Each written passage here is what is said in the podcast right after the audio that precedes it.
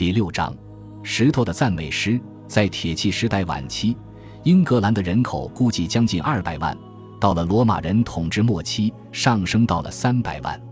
无论从哪方面来讲，它都是一个富裕繁荣的国家。这就是罗马人入侵的原因。他们希望夺取那里剩余的谷物。在东南部和中部地区，村落尤其多，那些地方有大量的农田、神社、公墓、手工业、市场。小镇和村庄，凯撒在《高卢战记》中评论说：“人口众多，家宅密布，很像高卢的景象。牛的数量也很多。至于货币，他们使用的要么是青铜硬币，要么是金币，要么是重量固定的铁条。尤其是硬币，大大的促进了部落间的商贸交往。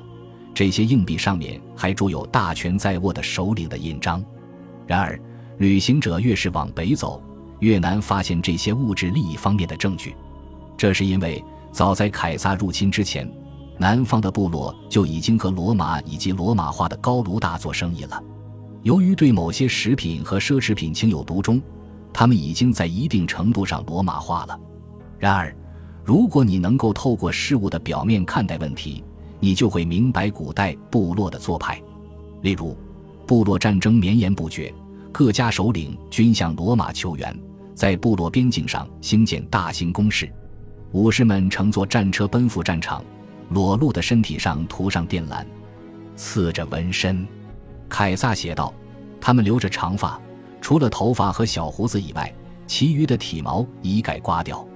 他们还没有真正走出史前阶段。我们何尝不是如此？史前的遗产依然伴随着我们。”史前农民的开荒工作有助于创造英格兰的风景，在很多地方，各片土地之间还在沿用史前的地界。在英格兰南部，青铜时代和铁器时代的田地制度贯穿，并且维系了现代农耕的布局。现代的道路就是沿着古代的小路和野径修建的。许多教区的分界沿用的还是古代村落的模式，它们不规则的外形圈进了足够多的土地。足以维系一个小型的农业社区，在这类教区的边界，经常可以发现古代的墓葬，甚至教堂的朝向都有可能遵循古制。教堂和修道院的选址靠近巨石建筑物的遗址、圣泉以及青铜时代初期的神社。在东约克郡拉斯顿教区教堂的庭院中竖立着一块石头，这是新石器时代英格兰最高的一块历史。在中世纪。通往肯特的朝圣路线与史前时代通往圣井和神社的道路是一致的。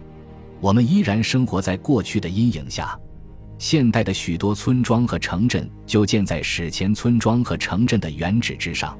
仅举数例：莱斯特和林肯、剑桥和科尔切斯特、罗切斯特和坎特伯雷，在铁器时代或更早的时候就有人居住了。众多村庄的社群繁衍至今。有些留下了历史记载，有些则泯灭于历史的长河。最开始的时候，他们只不过是简单的住所，周围建有神社，后来就自然而然地扩展开来。